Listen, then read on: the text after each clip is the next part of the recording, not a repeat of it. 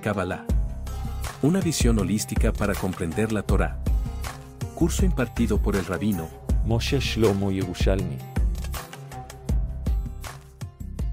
Vamos a empezar con nuestra sesión de esta noche. Una pequeña reseña o resumen de lo que hemos estudiado hasta este momento. Bueno, diríamos entonces que la idea de la Kabbalah es convertirse completamente en el alma imbuida en toda la Torá, en todas las manifestaciones de la Torá, incluyendo su estudio y su aplicabilidad, aplicación diríamos, aplicabilidad mejor, en cada uno de los niveles posibles, es decir, que son múltiples. Ya dijimos que la Torá tiene cuatro, eh, digamos, niveles de estudio, hay 70 facetas en cada nivel de estudio y hay una pentadimensión de la Torá que también vamos a entrar en, algún momento del estudio para que veamos que hay una quinta dimensión en el estudio y práctica de la Torá. Eh, y con el favor de Dios, quiero que en algún momento eh, eso nos invite y nos lleve a tener un entendimiento y un cumplimiento de la Torá de manera holística, más completa. En todo caso, dicen nuestros sabios que la única manera de poder de manera clara aproximarse a la Torá en todos sus aspectos es a través del el estudio y práctica de eh, la Kabbalah, entendiéndose como el estudio de la profundidad de la Torá, ya que la Kabbalah nos va a dar la opción de entrar en un aspecto profético de sabiduría que está ahí contenida en la ciencia cabalística, pero que hay que mm, remar mucho, digamos, para llegar a esta, ese punto. Eso lo traen a colación el maestro eh, Luchato en su libro Derech Hashem, El Camino a Dios. Y de alguna manera, cuando escuchamos en la Mishnah que habíamos estudiado, Moshe Kibel Torah Sinai, y Yahushua, Moshe recibió la Torah del Sinai, del monte Sinaí, y la entregó a Yehoshua. De acuerdo a la Kabbalah, lo que está ocurriendo es que Moshe mismo está imbuyendo de su propio espíritu de, profecía y de sabiduría y de entendimiento de la Torah a Yehoshua, con lo que se llama la eh, smija, es decir, colocar las manos en la cabeza de Yehoshua y cada uno después que vinieron de Yehoshua, Yehoshua a los Zekenim y así sucesivamente. Y con eso, dicen nuestros sabios, lo que estaba haciendo era ni más ni menos que entregarle su propio espíritu de profecía ya alcanzado por Moshe. Eso en las fuentes que tenemos está escrito en varios libros. Abot de Rabbi Natán, capítulo 1, párrafo tercero, el libro del Kuzari, Bala Turim, que es eh, eh, Rabiakov, el hijo del Tur, o sea, Rabiakov, el hijo del Rosh, perdón, que era un gran rabino ashkenazi, pero que vivió en Marruecos, en su explicación sobre el libro de Bamidbar. Hay además, entre otros eh, escritos, que estas fuentes indican que el espíritu de profecía que tenía Moshe fue impartido a Yehoshua y de este al resto, los sabios, profetas, etcétera, incluyendo los detalles y misterios del reino espiritual más elevado. De acuerdo con esto, Yehoshua pudo llegar al décimo nivel de profecía, altísimo, un poquito menos que Moshe. Así lo trae Maimónides en su libro Moreni Bujim, capítulo 2, eh, sección 45. Y el Midrash de Ilim y la Pesita dice que Moshe Rabbeinu utilizó 10 salmos que él escribió, 10 salmos importantes, comenzando por el Salmo 90, llamado Tefilale Moshe. Del, del Salmo 90 hasta el Salmo 100 son 11 capítulos de Teilim, son 11 salmos, y dice allá el Midrash en la pesita y el Midrash de Elim que Moshe compuso esos 11 salmos que fueron utilizados con su contenido como una de las técnicas más propicias para llegar a la profecía. Estamos hablando, acuérdense, de la parte meditativa de la Kabbalah. Entonces, aquí tenemos las fuentes claramente escritas y expresadas de una manera realmente muy documentada.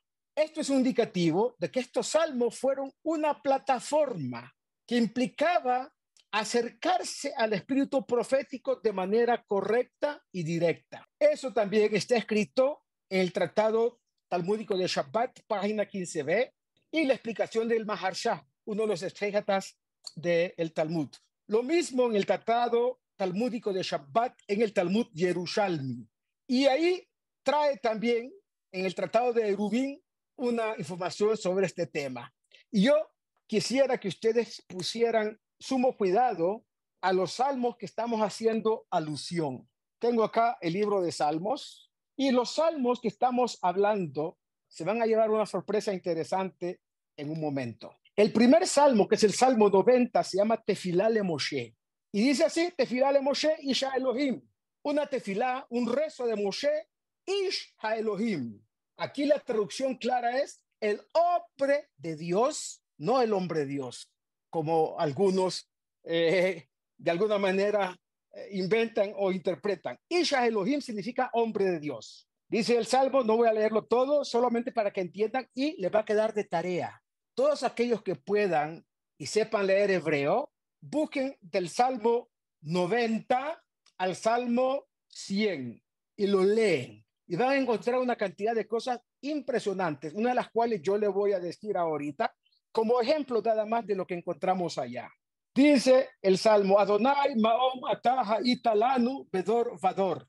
Señor, mi Señor, ha sido para nosotros Maón. Maón es un aposento, un sitio, ¿sí? Tú has sido un sitio para nosotros como refugio, ¿no? Bedor Vador, en todas las generaciones. Beterem Harim Yuladu, antes de que las montañas fueran creadas, Batejolel Eretz Betebel, y también sea, eh, eh, fueran inauguradas la tierra y Tebel es el mundo entero,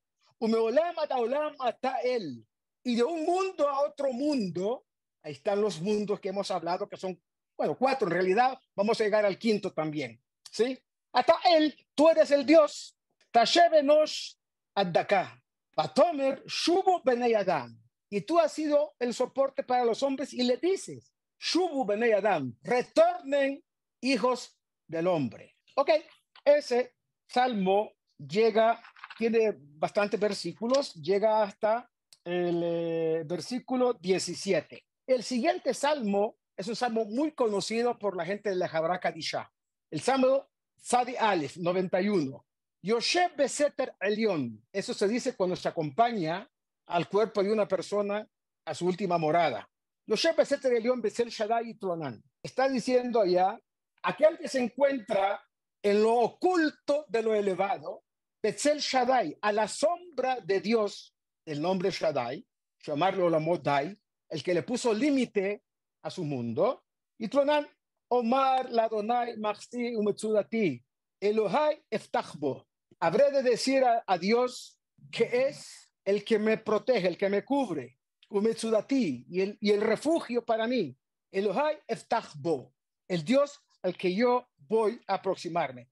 Todo esto son preámbulos para recibir el influjo divino de la profecía utilizado y escrito por Moshe Rabbeinu.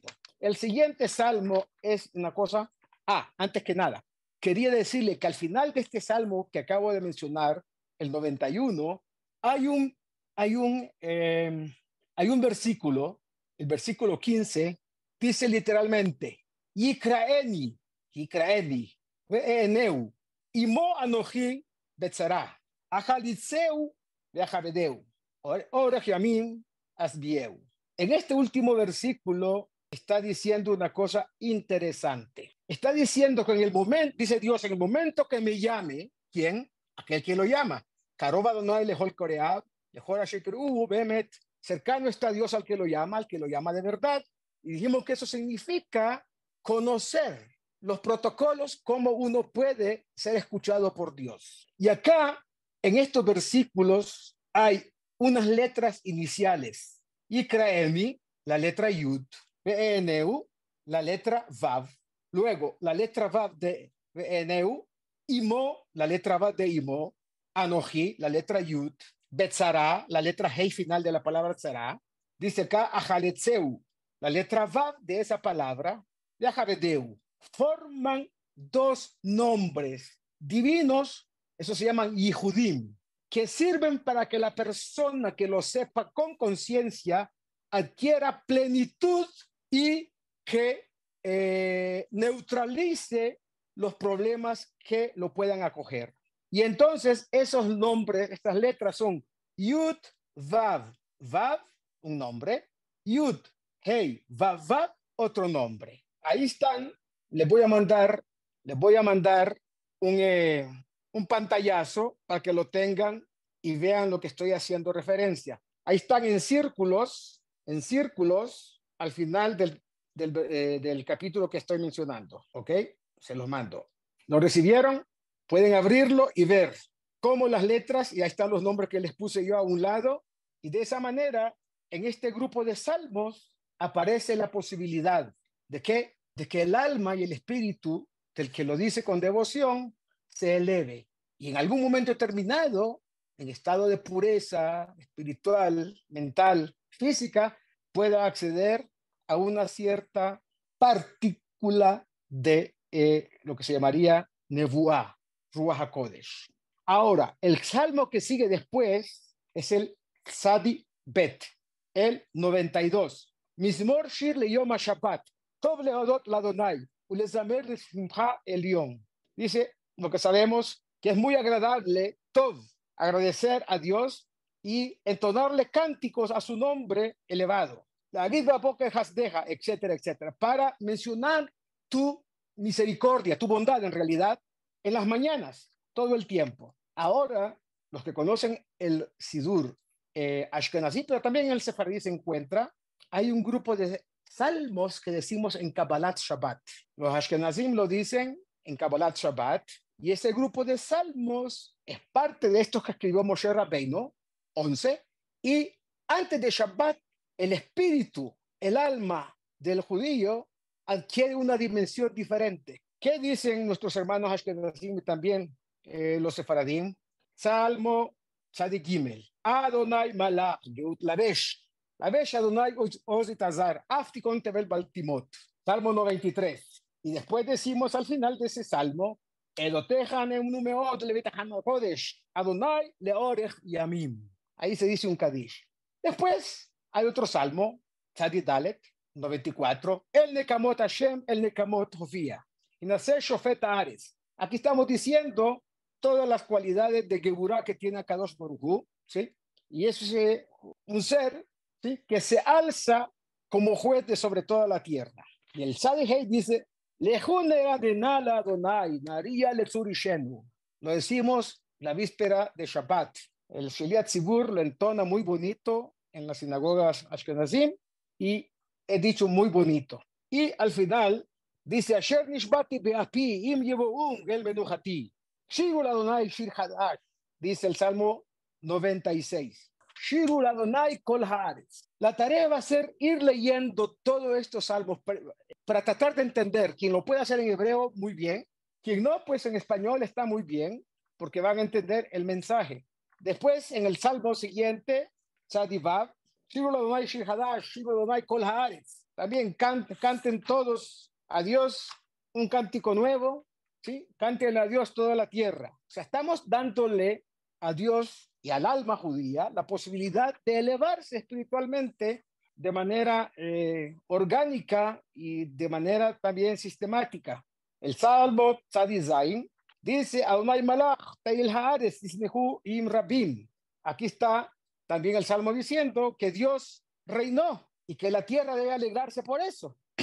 Ismihu im rabim, que todos los continentes, aquí dice im, que significa islas, literalmente Yoshvei Iyei Hayam. Yoshvei Iyei Hayam, aquellos que se encuentran en otros continentes, en otras islas, en otros lugares. Y así sucesivamente, Tzadihet, Misbor Shirul Adonai Shir Hadash, Kiniflaot Asa hay que, eh, entonar un cántico a Dios, un cántico nuevo, porque ha hecho maravillas, hasta que lleguemos al Salmo 100. El Salmo Saditet 99 Adonai Malach, Entonces, todo esto estamos elevándonos, elevándonos poco a poco de manera muy, eh, llamemos, eh, directa y sin comprometernos con fuerzas extrañas de la creación que nos van, o fuerzas oscuras de la creación, que nos podrían eh, poner talanqueras para que no accedamos a lo que queremos llegar, que es a compenetrarnos con la divinidad hasta tal punto que podamos acceder Dios mediante a un poco de Ruach HaKodesh. Y por último, el Salmo Kuf, el Salmo 100, Mismor le Toda, el Salmo de agradecimiento. Eso lo decimos en el Sidur, eh, está en Shaharit también. Ariul Adonai Kol Haaretz, Idu et Hashem Besimha. Bueno, hay que hacer Abodat Kodesh con mucha alegría, con verdadera, eh, más que alegría, regocijo, ¿correcto? Entonces, ahí claramente consignado lo que dicen nuestros sabios, eh, los sabios de la Kabbalah y también los talmudistas, sobre el tema de cómo Moshe Rabbeinu escribiendo esos salmos nos permitió, en principio a él y a sus discípulos directos y a nosotros, entrar más o menos en esos dominios de lo, de lo que es absolutamente divino. Por otro lado, quiero también tocar un tema que, hablando de los nombres de santidad que hemos mencionado, y por eso mi querido Sergio me mandó a solicitud que le hice una página de Sharei Ora, donde está el árbol, árbol sefirótico, y viendo la información que se encuentra allá, Rabbi Yosef Chiquitilla, o Chiquitilla, como le dicen en España, eh, puso claramente definidas las etapas de los ascensos que puede tener el alma de la persona y los códigos que debe de saber para que en el momento, comillas, que se le pregunte a quién le está pidiendo permiso para subir, él mencione exactamente a quién tiene que pedirle permiso. Y quiero mostrarles cómo el camino expedito para esto que estamos diciendo está siempre en la columna de la derecha. En la columna del centro nos va a servir de guía, pero del centro a la derecha es lo que nos va a impulsar a llegar al lugar, yo no quiero definirlo, al lugar que eh, nuestra alma podría ascender. En la parte derecha, arriba, están los nombres de las sefirot que están conectados, o sea, el nombre de la sefirá, aquí dice, por ejemplo, Jochma, y hay el nombre de Dios Yud con Patach. Así se simboliza la conexión del nombre de Dios con esa sefirá. Y la conexión no es con la sefirá, sino con lo que está en el interior. La luz divina que viene del nombre de Dios que está conectado allá. Yud Kei Vav con eh, los Nekudot abajo de Patach. ¿Ok? Y por el otro lado está Binah, el nombre de la sefirá, con el nombre de Dios, Yud Kei Vav y ahí está hablando, es, aquí parece una jirik, pero si ya lo amplío, es en realidad una shva. Shva son los dos puntos, uno arriba del otro, que alude al nombre de Dios que está imbuido y conectado con la sefirá de Binah. Elohim. Shem Havayah Benikud Elohim. Es decir, el nombre de Dios con las Nekudot de Elohim, que no es Geburah, pero sí Yud Kei tiene lo que se llama din rafui, el juicio, el rigor, pero suavizado. Y así sucesivamente. Pero lo que quería mostrarle acá, haciendo la corrección que, que hice hace un momento, es que en un momento determinado aparecen nombres angelicales, nombres de ángeles, como Marquiel en el lado derecho, Nuriel en el lado izquierdo, ¿sí? Esos son los códigos. Eso es el Shomer, el guardián que está cuidando allá la entrada y solo le permite, estamos hablando del alma, ¿no? No estamos hablando del cuerpo, solo le permite, la entrada a aquel que tiene el conocimiento de cuál es el código que tiene que saber, el, nombre del ángel que está allá. ¿Se acuerdan ustedes que hay en la Mishnah una enseñanza que dice que cuatro entraron al Pardés, cuatro sabios entraron a un sitio que le llaman Pardes, ¿sí? a un nivel espiritual alto. Entre ellos estaba Rabbi Akiva, sobre ellos dice la Mishnah, sobre él. Dice la Mishnah, entró en paz y salió en paz. Y estaba Elisha ben Abuyá, que fue el maestro de Rabí Meir, que yo no sé qué es lo que esperaba encontrar allá. Una vez que subió con sus otros tres compañeros, vio, dijo, no hay nada, y se volvió herético. Se volvió no solamente no creyente, sino herético. Y entonces Rabí Akiva, que entró en paz y salió en paz, le dijo a los compañeros, allá donde dice Nuriel, arriba, dice Avnei Shaish. Avnei Shaish es un sitio que asemeja a agua. Rabbi Akiva les dijo, cuando, les dijo, cuando llegan a ese lugar, no digan agua, porque están mintiendo. Y al, y al decir una palabra que no es verdad, inmediatamente caen del nivel que estaban allá. Entonces les dijo, no digan agua, no dijo qué nombre había que decir, solamente no piensen que esto es agua. Se llama Avnei Shaish, que en hebreo significa piedras de mármol. Es un punto allá donde ese fulgor que hay allá parece Maim Rabim, muchas aguas, pero no es agua, es una ilusión óptica, ¿ok? Entonces, ahí enloqueció uno, se murió el otro porque no pudo aguantar el, el, el influjo de la divinidad tan grande que estaba allá y su alma se desprendió de su cuerpo para, comillas, funcionarse con lo divino. Y Elisha ben Abuyá se equivocó y dijo, no hay nada. ¿Qué hay acá? Nada. ¿Estamos creyendo en nada? Oígase bien lo que estoy diciendo. Estamos creyendo en nada.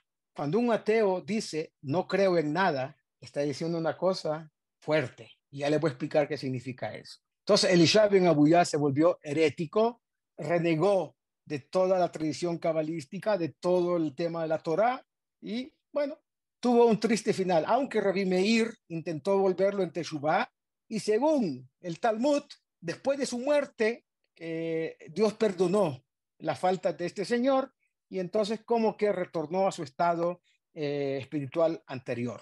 Entonces, este tipo de cosas pueden ocurrir cuando una persona intenta elevarse sin tener las condiciones de elevarse. ¿Qué esperaba Elisha Ben Abuyá después de meditar en esto que dijimos? Y ahí está en la foto que me mandó del libro Sharei Ora, Kitvei es decir, un manuscrito. Yo lo tengo impreso. Ahí está claro que no tenía ninguno de los cuatro que entraron, después de meditar en todo esto y ver el camino expedito a llegar hacia centros espirituales enormes, por decirlo de alguna manera, porque no es físico, es sencillamente entrar al reino de lo eminentemente espiritual. Rabbi Akiva entró en paz porque él sabía dónde iba y cómo iba. Y Rabbi Akiva fue de los más grandes cabalistas que hay y que hubo en el Talmud. Maestro de grandes maestros. Elisha ben Abuyá era un hombre de mucha Torah, pero no estaba preparado espiritualmente para aproximarse a lo muy cercanamente divino.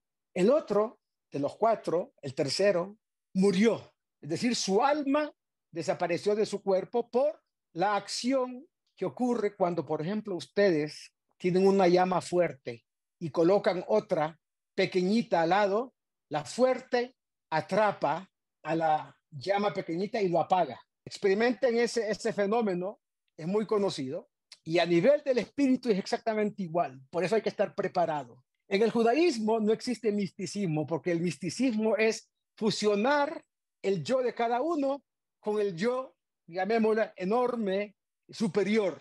Y eso no es lo que quiere la Torah. La Torah quiere que usted tenga su propio eh, eh, espacio espiritual, su propio ser, pero que se impregne del ser divino a través de toda la práctica de principios, eh, preceptos, estudio, etcétera, etcétera. Entonces les voy a contar una historia que aparece en un libro que es increíblemente buenísimo, se llama La luz de Efraín, cómo corregir la sexualidad a través de la Kabbalah.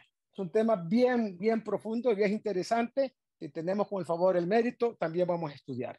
Resulta que aquí hay una historia de un joven que pasó, digamos, eh, situaciones familiares no tan fáciles, no tan buenas, y de repente él siente la necesidad de escapar de eso. Estamos hablando de un eh, hogar absolutamente lejos de lo que es judaísmo. Y este muchacho sintió un vacío enorme debido a que no estaba satisfecho con la manera en que estaba viviendo. Un buen día dijo, ¿sabe qué? Dicen que hay un sitio donde la presencia divina es más palpable y es el Kotel Hamaraví, el muro de los lamentos. Y él cuenta que llegó al muro una noche, escapando de la tensión que se vivía en mi hogar. Era tal mi estado de estrés que no podía ni siquiera rezar. Entonces cerré los ojos, concentrándome, intentando hallar un espacio de armonía interior. Y sucedió que lejos de encontrar un lugar de sosiego, me sentía atrapado en una especie de remolino oscuro que parecía arrastrarme a las profundidades del mal. Esa sensación fue muy difícil. El remolino me envolvió y todos mis sentidos se vieron forzados a concentrarse en él. Fui consciente en ese momento de que se trataba de un espacio de mal absoluto. Es decir, se conectó con el lado izquierdo con las sefirot que tienen que ver con la clipa, con la parte negativo. Y entonces, ¿qué ocurre? Me sentí imposibilitado de hacer algo. De repente miré hacia la derecha y había una mujer muy alta, vestida de negro, cuyo rostro estaba completamente cubierto por un manto también negro. Sentí en ese momento que ella quería matarme y me aterroricé, ya que todo parecía tan real. Entonces dice y se refiere al maestro que lo encontró allá, apareció usted. El maestro le dice, una mujer alta vestida de negro, con su rostro completamente cubierto, repitió el anciano maestro lentamente y le dice al joven, debes de tener un alma muy especial. Lo que has visto y vivenciado es ni más ni menos que la Shekinah, la presencia divina, vestida de negro. Vamos a las fuentes y Existen varias fuentes que señalan la imagen de la Shejinah como una mujer vestida con ropas negras. Rabí Eliejo de Vidas, uno de los discípulos de Ariah Kadosh, cita el Midrash de Sikta Rabati, capítulo 26, en su libro que se llama Sharei, eh, perdón, Reshit el principio de la sabiduría. Es un libro de ética basado en el Zohar Kadosh. En el portal del amor del principio de la sabiduría final del capítulo 10, un episodio en el que el profeta Irmiau se encuentra con una mujer vestida de negro que lamenta la pérdida de sus hijos. Rab Daniel Frisch, un jaján muy grande, casi contemporáneo, ya falleció, escribió un libro que se llama Matok Midevash, una explicación sobre el libro del Zohar. Rabbi Daniel Frisch explica en el volumen 4 de Matok Midevash, página 377, que Malhut, habitualmente toma la imagen de una viuda cuyas vestiduras negras representan la oscuridad de las fuerzas oscuras de la creación, las clipot. Entonces, vemos nosotros, primero que esas fuerzas existen y son las que están de alguna manera interactuando para ver que a nivel colectivo el pueblo de Israel no pueda acceder a la Geulah Shelema, a la redención completa, pone trabas, como todos los enemigos que están alrededor, a nivel personal de cada uno de nosotros como individuos del pueblo de Israel, y a nivel colectivo, cuyo ejemplo más protuberante es el Estado de Israel, con todas las fuerzas oscuras alrededor, tratando de impedir, no solamente alrededor, también dentro de nosotros, lamentablemente, hay esas fuerzas oscuras. Y entonces, bueno, ahí estamos luchando. Malhut, el reino de Dios sobre la tierra, como dijo el rabí Abraham en Cook, el Rav Cook, dijo que el Estado de Israel, en la tierra de Israel, es el trono de Dios sobre la faz del planeta Tierra. Entonces, imagínense ustedes, esto como más o menos a colación de esta experiencia de este muchacho. Entonces, ¿qué fue lo que ocurrió? El nivel de desespero, de angustia, conecta a la persona con la parte negativa de las fuerzas de la creación.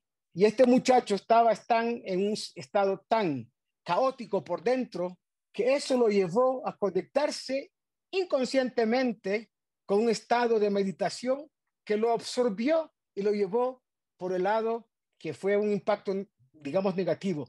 Porque qué? Mire lo que dice después. Él creyó que Dios quería matarlo. ¿Cómo puede ser eso? Dice, sentí en este momento que quería matarme y me aterroricé. ¿Quién quería matarlo? ¿La presencia divina? ¿Dios? Entonces el maestro le dice, ¿eres consciente de lo que tu boca está diciendo? Pensar en un Dios enojado es una cosa.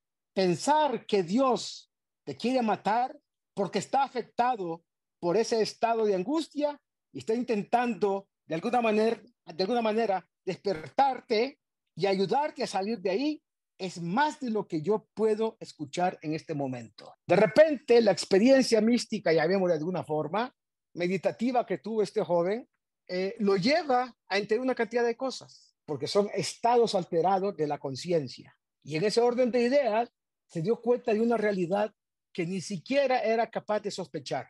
En otras palabras, si esa angustia me llevó a conectarme con las fuerzas oscuras de la creación o estar por lo menos cercano, si estoy en un estado de alegría, de regocijo y de tranquilidad, por supuesto que me voy a conectar con cuál lado, automáticamente con el lado correcto, con Gesed, con bondad, con misericordia.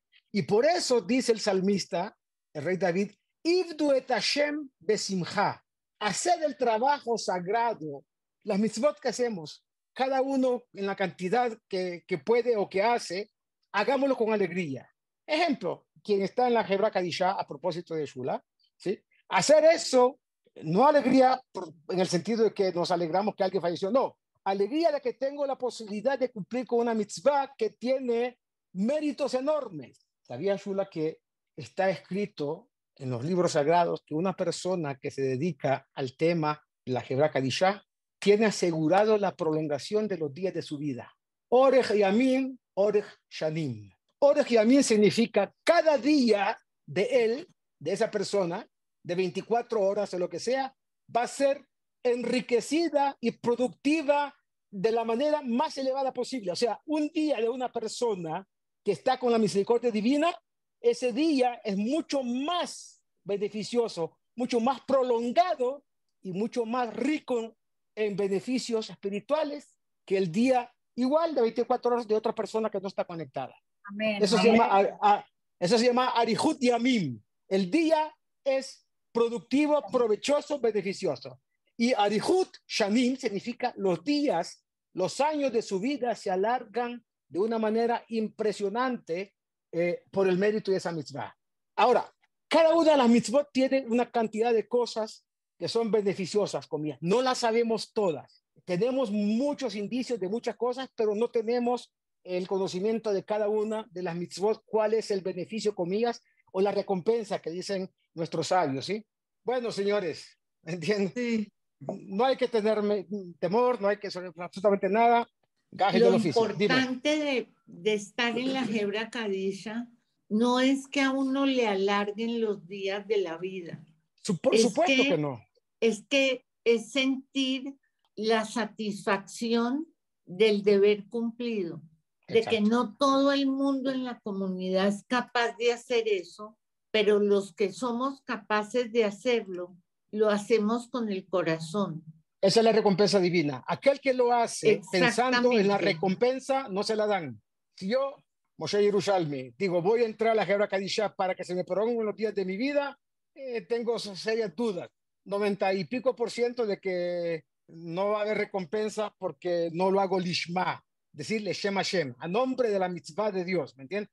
Quien lo hace de corazón y, lo hace de la manera que tú lo mencionaste, por supuesto que sin tener interés en el beneficio que eso eh, recae sobre uno mismo, bueno, la recompensa está el que la otorga te la da. ¿Entiendes? Así sea que tú eres consciente o no de eso, siempre y cuando incondicionalmente y sin intereses ulteriores se cumpla con la misma. Muy bien. ¿Entendieron esta parte que estaba mencionando? Si lo entendieron, vamos a empezar a la parte que hablamos de lo que era la metodología. Bueno, los métodos. La primera definición de la meditación se encuentra vinculada con la obtención de la liberación consciente del espíritu, del alma. Sus diversos métodos están diseñados para perder a voluntad el vínculo con lo físico, permitiendo al individuo ascender a lo trascendental, al dominio de lo eminentemente espiritual. Aquella persona que logra liberarse en base a las técnicas meditativas de la Kabbalah y lo hace con buenos resultados, se dice que ha logrado obtener, comillas, Ruach HaKodesh, que es el término general para designar la iluminación divina.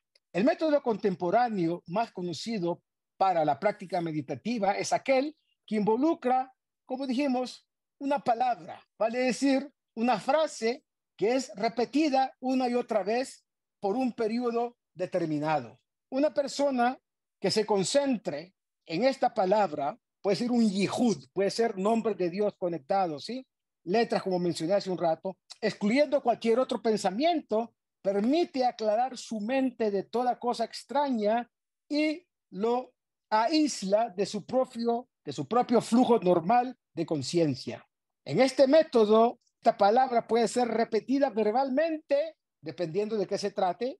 Si es de los nombres de Dios, no puede ser repetida verbalmente, sino mentalmente, dependiendo de la técnica y del nombre divino que vaya a usar, o de la palabra. Por ejemplo, la palabra shalom. Se sabe que la palabra shalom es un nombre de Dios, pero usted puede conscientemente repetir la palabra shalom y entrar, digamos, concentrándose en Ose Shalom Bimrumab, uh, Berahamav Shalom, aquel que hace la paz en las alturas, hará la paz también en la tierra. Hablamos del individuo y del colectivo del pueblo de Israel. Y repite la palabra Shalom. Muchas veces su estado o vibración, como le gusta decir a mi querido amigo Morris, su estado de vibración es tan elevado que le da tranquilidad, le da la posibilidad de Ishtalmut. Ishtalmut significa perfeccionar el espíritu, el carácter y el alma de la persona. Los seres humanos no somos perfectos, pero como decía un maestro mío, somos perfectibles. Tenemos que estar en el proceso de Ishtalmut, que es llegar a la palabra Shalom de manera permanente. Y esa palabra aparece en muchos temas judaicos y la gente de alguna manera quizás ha banalizado un poco el concepto, pero cuando aprendamos a meditar en ciertas palabras, vamos a entender cómo esta palabra shalom es importante. Alguien señaló, no sin tener mucha razón, eh, es decir, si la tiene, que la palabra shalom termina con una palabra que utilizan en algún otro lugar del Oriente eh, Extremo, Om. Y sí, es verdad, esa palabra Om es conexión con la palabra Shalom. Hay un libro que dice uno de los tanaítas del Talmud, uno de los amoraitas, perdón, del Talmud, que estuvo en la India, en esas zonas por allá, y encontró un libro donde había muchas frases hebreas que utilizaban estos señores allá. Es una, eh, un testimonio de un eh, maestro del Talmud, un maestro de los Amoraim. Eh, llegamos a las nueve de la noche. Tiempo para preguntas, si es que hay. Y si no, pues seguimos hasta el tiempo que ustedes me digan en el tema. Hay muchos temas que hablar, pero como dicen en Yiddish, shuaye, shuaye. Rabino, Rabino eh, con relación a los salmos, he oído que dicen que no, no debe uno leerlos de noche, sino de día porque de noche no sé por qué, que de pronto hay una interferencia con algunas eh, energías negativas. Yo te explico, yo te explico. En principio, en principio, una persona que ya tiene conciencia de todo lo que estamos diciendo, es verdad, la noche es el lugar o el momento. yo lo llamo lugar porque es la oscuridad. La oscuridad es un lugar hipotético, ¿no? Eh, las fuerzas oscuras de la eh, creación están, comillas, sueltas. Y entonces, todo lo que tenga que ver con el, la lectura de salmos por la noche, si ya tenemos conciencia de eso, ¿sí? resulta que eso puede ser no beneficioso y que sirva para alimentar las fuerzas oscuras de la creación. Pero una persona que por la noche se va a ir eh, de parranda o se va a ir de lo, no, que, estoy exagerando, ¿no? y en vez de leer salmos se va a ir de parranda, mejor que lea salmos. sí. ¿Me entiendes? Sí, así es. Sí, correcto. De eso se trata. Es decir, en resumen es mejor leerlos uno de día. Desde la medianoche, según el calendario hebreo, en Bogotá debe ser como las 11 y 40 de la noche, más o menos, ¿sí? No tengo con certeza el, el, el punto exacto, pero digamos 11 y 40 de la noche. En adelante ya puede recitar salmos. Todo lo que está prohibido es la primera parte de la noche. Cuando se pone el sol después viene Ben Shemashot, después viene lo que se llama Laila, que es la oscuridad. Y Pero en le voy a Shabbat- decir, Shabbat no existe eso. En Shabbat no hay ningún problema. El viernes por la noche usted puede leer todos los salmos que quiera. Ahora a toda hora. Y Yamim Tovim, en Yom Tov también. No, las re- las fuerzas oscuras de la, de la creación no andan por ahí, no merodean, no tienen, digamos, influencia. Es diferente. En ese momento se puede. Muy bien. ¿Alguna otra pregunta? Yo no tengo más. Sergio, ¿todo claro? O- Om, Om es un nombre de Dios, ¿no? Rab? Om es un No. nombre de Dios. No, no. Aleph, Shalom es un nombre de Dios. Aleph, Bab, No. Mem. Shalom, no, eh, escuche, Shalom es el nombre de Dios. El otro no- nombre que usted está mencionando, lo vimos el otro día, es uno de los de las 72, eh, llamémoslos nombres divinos, o sea, inherentes a Dios, que funcionaron para la salida de Egipto y que funcionan porque es el nombre de Gesed. Es un nombre de Dios compuesto por 72, eh, digamos, Letras. letras. ¿Ok? Correcto. Entonces, uno de esos es exactamente. Pero cuando yo mencioné el tema de Shalom, estaba más conectado con lo otro, que realmente, eh, al final del cuento, sí es una conexión con el nombre de Dios que tú mencionaste. Aleph, Vav, Mem. Normalmente cuando hablamos de esos nombres, nosotros no decimos la pronunciación del nombre, sino las letras. Las letras, sí. Correcto. Se deletrean las letras. Y mentalmente sabes a qué te estás refiriendo. Correcto. Bueno, no se diga más. Parece que todo estaba muy claro en la clase de hoy. Se nos fue el tiempo impresionantemente rápido. Recién empecé y creí yo que estábamos con tiempo para seguir. Pero así es, cuando estamos en el reino de, de- de lo absolutamente divino o muy próximo a él, el tiempo transcurre Rapidísimo. eh, rapidísimo. Así es. Divina la clase, muy interesante, muy Me alegra. Me gustó muchísimo. Muchas De eso se gracias. trata, con Sí. mucho gusto y de esa es la idea, que tengamos la posibilidad de ir aprendiendo cosas nuevas, entendiéndolas y en el mejor de los casos, cuando lleguemos al punto, ponerlas en práctica y, y eso va a ser grandioso. Lo más importante. Ojalá. Muchas Mira. gracias. Sí, muchísimas gracias. Con mucho Gracias, gusto. Rabino. Gracias. Gracias, señor Rabí. Gracias. Gracias, Ra. Un abrazo a todos, Gracias, cuídense, gracias. Shabbat Shalom Gracias. para todos desde ya y bendiciones, todo lo bueno. Shabbat shalom. Shabbat shalom. Kabbalah. Una visión holística para comprender la Torá. Curso impartido por el rabino Moshe Shlomo Yerushalmi.